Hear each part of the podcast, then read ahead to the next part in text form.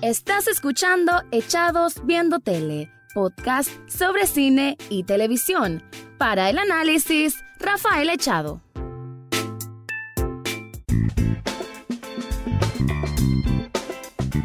Bienvenidos a un nuevo episodio de Echados Viendo Tele, el lugar o el programa en que siempre van a encontrar un espacio para escuchar crítica, opinión, argumentos, todo lo que conlleve un análisis de lo que es una película a veces y sobre todo de series. Pero como siempre me tomo mis libertades, en esta ocasión no voy a meterme directamente en una película, en una serie. Voy a hablar de una temática que me pareció muy importante traerla aquí a colación porque es un tema que puede cambiar el estilo en que ahora se presentan las series, ustedes ya saben, ¿no? El boom de las series de los últimos años ha sido increíble.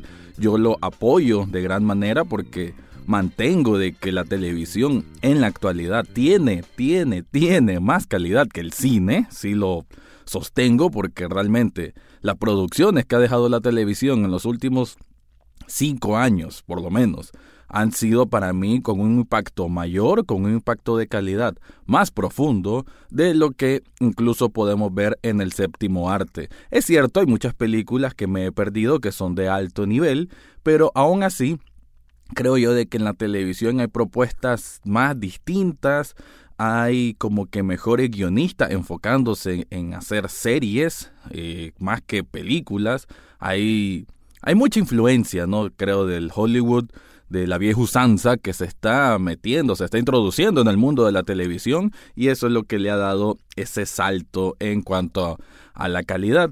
Y lo que quería hablar en esta ocasión era sobre la presentación de las series como tal en esta era del streaming, ¿no? Y hablar de la era del streaming, tengo que también hacer el comentario rápidamente acerca de la gran cantidad de plataformas que de aquí a unos meses vamos a tener y que voy a dedicar un episodio especial para hablar de esto. Incluso voy a ver si puedo traer comentarios de podcasters amigos de otros países y que también hablan de lo que es el mundo de la televisión, el cine, la crítica como tal. Y me refiero es a, a esta gran cantidad de plataformas que vamos a tener. Disney Plus, estamos ya cerca de tenerlo. Apple TV Plus también va a estar. Y con esto, obviamente, el reforzamiento de lo que bueno, el 2019 para Netflix ha sido una locura realmente. Para mí es una locura. Y por locura no lo digo en sentido positivo, sino un absurdo. En cuanto a la cantidad de series, de películas, documentales. Bueno, hace una cantidad de contenido impresionante que para mí es una burbuja, siempre lo repito, una burbuja que eventualmente va a explotar. Además de que Netflix saca como qué sé yo, 50 series y quizás unas 5, y siendo bastante respetuoso, son las que tienen ese, ese auge, ese, esa estirpe lo suficientemente importante para que los críticos expertos o especializados, entre comillas, le pongan mente. Aún así, es una estrategia válida la que está haciendo Netflix, el bombardeo de series, porque, bueno, vienen estas grandes plataformas meterse con Disney. Disney creo que es el conglomerado de empresas más grande que existe en el mundo en la actualidad. Ni qué decir de Apple. Apple sabemos que es un, una empresa de tecnología y de, y de comunicación gigantesca, con un poder y una influencia sin igual, y que se esté metiendo producciones originales de series es también un, un llamado de atención para lo que es Netflix y obviamente también para lo que es Amazon, que no es que se quede atrás. Amazon con su sistema Prime eh, realmente también tiene contenido muy bueno, con muy buena recepción por parte del público y de la crítica, tanto que hay series que han ganado muchos premios y, y creo que van a seguir esa tendencia. Entonces, estamos lentamente llegando a un mundo en que sinceramente lo que es el mundo de la televisión digital o la pantalla chica, como siempre le trato de decir, ¿no? Las producciones de la pantalla chica van a tener una creo que para el público va a significar cierta saturación. Entonces, bueno, quería hacer ese comentario porque me parece muy importante, pero en sí, el análisis que quería dejar acá era sobre cuál es la mejor presentación de las series. Y con presentación me refiero el formato en que son distribuidas hacia el público, mejor dicho, cómo el público la va a consumir, en maratón o semanal. esa discusión se dio hace poco porque, según reportes, Netflix está considerando que algunas de sus series, me imagino que quizás las que busca posicionar mejor a nivel crítico, a nivel de premios, que no las lancen en maratón, sino semana a semana. Se me hace muy curioso el tema porque Netflix por ahí fue la diferenciación en un mercado ya importante. Cuando empezó Netflix hay que entender de que era muy novedoso y hubo cierta resistencia al cambio por parte del público, acostumbrado a la TV tradicional de cable, y ese sistema tradicional va de la mano precisamente de episodios semanales. Ahora, lo que se hace llamar no televisión, sino HBO, HBO también tiene este sistema semanal y le ha funcionado, bueno, muy millonésima veces, porque obviamente sabemos el poderío que tiene HBO, la influencia que tiene HBO, la calidad que presenta esta cadena, porque cada una de las series que tiene realmente siempre son motivo de discusión en grandes medios especializados en entretenimiento y siempre se roba lo que son las portadas para las grandes ceremonias de premio, como pueden ser los Emmy, los Globos de Oro, los SAG, etcétera. Netflix, si está considerando esto de realmente volverse a meter a lo que es el, el formato semanal, creo yo es porque, y lo explicaban en una serie de artículos, es la razón es porque se dan cuenta que a nivel, el nivel de audiencia puede ir mermando al ser una maratón y cada episodio tiene menos vistas como cuando HBO sí presenta episodios semanales o cualquier otra cadena presenta episodios semanales. Entonces, Netflix está, eh, está como entendiendo que para llegar a un mercado, creo yo, menos masivo, creo que lo que está buscando más bien es levantar un poco su nivel en cuanto a a premiaciones porque e insisto con la palabra porque me parece que eso es lo que está buscando Netflix, ser más reconocido y ser más que HBO porque digamos, esa es la rivalidad que siempre ha existido entre los dos a nivel de premios y me parece que el formato de maratón no le funciona directamente para eso. A ver, con esto no diga de que sea una fórmula que no sirve, en absoluto, porque Stranger Things 3, que pueden escuchar el podcast donde hice un análisis de esta temporada 3, es la serie más vista que ha tenido la plataforma. Y la gente la consumió casi que por completo en un lapso de dos tres días. Y eso fue genial. Y es de las pocas veces que Netflix lanza datos. No tengo ahorita a mano el número pero fue una, una cantidad de millones bastante impresionante. Sin embargo mucha gente se saltó un episodio para ver el final. Y eso es donde recae también el problema de los maratones aparentemente. Eh, creo que si no me equivoco son siete u ocho episodios los de Stranger Things 3. Asumamos que son ocho, me parece que son ocho. Si son siete, pues disculpen.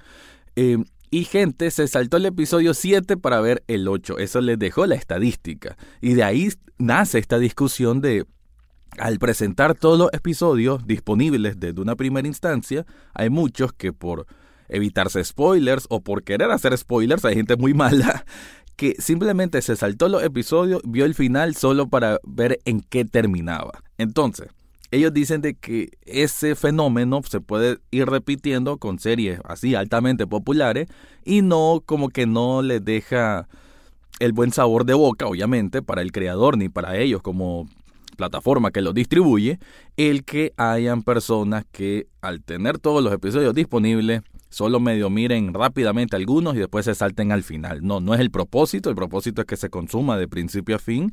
Esto es como un podcast. Hay gente que si mira un episodio que tal vez dura una hora, va saltándose espacio, va saltándose espacio para ver en qué más o menos va el desarrollo de esa temática. Y lo comprendo, yo tampoco soy de escuchar podcasts muy largos, solo que en un producto audiovisual y en un producto como una serie que tiene sus tiempos, tiene su ritmo, me parece un absurdo total el saltarse episodios. Lo daban como ejemplo en uno de esos artículos que es como que si HBO hubiese puesto todo Juego de Tronos, la temporada final, en maratón. Obviamente mucha gente no iba a ver a consumir las 7 horas, las 6 horas que fuesen todos los episodios y se iban a saltar al final solo para saber quién vive o quién muere. Entonces, bajo esa premisa, bajo esa suposición, yo y ahorita voy a tomar partido en cuanto a cuál de las decisiones para mí es más válida, cuál de las opciones es quizás mejor para el producto como tal y mejor para el público también. En mi parecer, el formato semanal no está mal y debería de Netflix de buscar cómo emularlo de cierta manera. Creo que siempre depende el contenido. Una serie como Stranger Things 3 es para mí altamente maratoneable y hay series que tienen como esa, esa vibra, ¿no? Llevan un ritmo que te envuelve tanto que da gusto cuando termina el episodio y Netflix automáticamente te saca este conteo de 15 segundos y sabes que en ese conteo de 15 segundos te levantas rapidísimo, bebe agua o vas al baño y y perfecto, continúas y ahí va y se te van, se consumen 3, 4 horas de tu tarde, de tu noche y la pasaste fabuloso. En ese sentido me parece genial y que se mantenga. Pero, insisto, es depende del contenido, es depende del tipo de serie y creo yo que series que que digamos hay que disfrutarlas mejor a fuego lento que se haga a esa manera, semana a semana. Yo no imagino Juego de Tronos que fuese la primera o que fuese la última temporada que se lanzara en maratón, porque hay demasiada expectativa.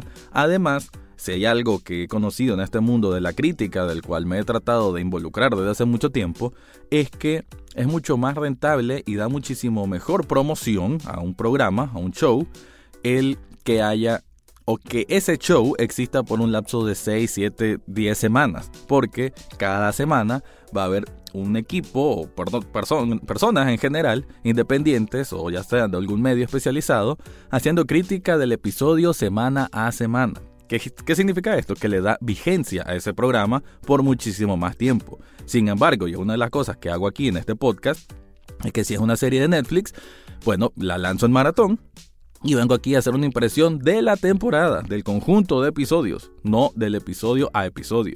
Como si hice episodio a episodio un review con Juego de Tronos, con la temporada final, y ahí los pueden encontrar. Es un review que hice por cada uno de los episodios, semana a semana, viviendo esa emoción que en el mundo se generó a raíz de semana a semana estar siguiendo Juego de Tronos. Entonces, una serie como Stranger Things 3, y la comparo porque digamos que es la serie más popular que ha tenido Netflix, eh, en comparación a la serie más popular que ha tenido HBO. Stranger Things 3 sí fue un gran boom, pero un boom que duró menos, duró una semana, dos semanas quizás, porque todo el mundo la disfrutó en ese tiempo. Entonces, eh, la vitrina en que el mundo puede darse cuenta de esto es más corta.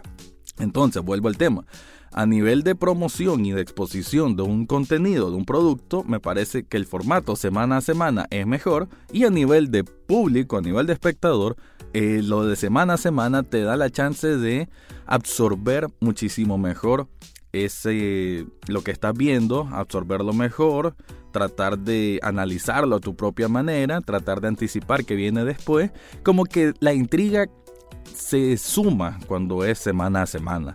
Hace poco estuve reviviendo una serie que también pueden escuchar el podcast aquí en Echados Viendo Tele, que es The Sharp Objects, una miniserie que la tengo en el top top como los mejores programas de televisión que jamás he visto en la vida. Y esa miniserie, eh, que consta creo también de 8 episodios, hace poco estaban haciendo un maratón en uno de los canales de HBO. Y estuve viéndolo.